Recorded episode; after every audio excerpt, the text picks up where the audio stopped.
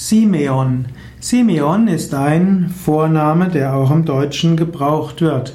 Simeon ist auch abgewandelt als Simon bezeichnet.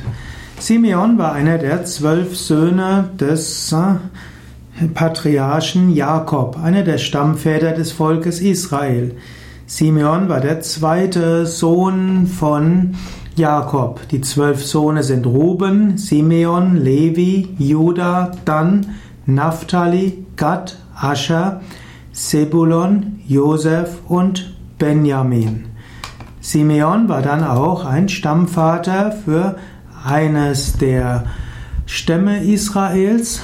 Simeon war insbesondere der Stammvater eines Stammes, der im Südwesten von Juda äh, gelebt hat.